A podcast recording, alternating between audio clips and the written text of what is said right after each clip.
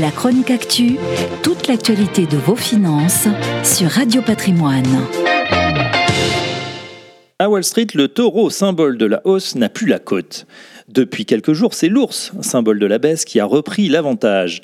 Alors que les marchés boursiers américains semblaient immunisés contre les effets de la crise Covid et enchaîner les records à la hausse, les indices se sont repliés début septembre dans le sillage des géants de la tech. Apple, Amazon, Google, Facebook et Microsoft ont tous vu s'évaporer en quelques séances de baisse plusieurs centaines de milliards de capitalisation.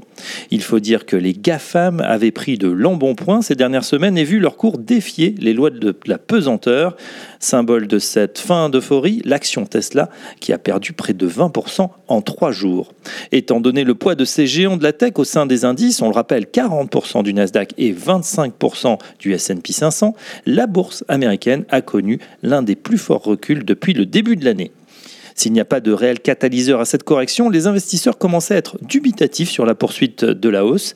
En témoignent les options de couverture, c'est-à-dire de protection contre une baisse, dont les volumes se sont gonflés les dernières semaines.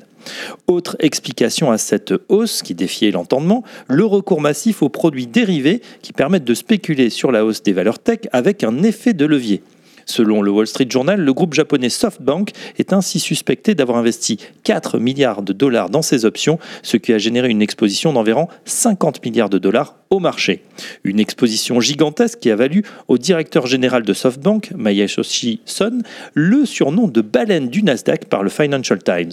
Alors évidemment, lorsqu'on n'est pas dans le bon sens, ça fait mal. Le groupe japonais a lui-même subi une évaporation boursière de plus de 15 milliards de dollars.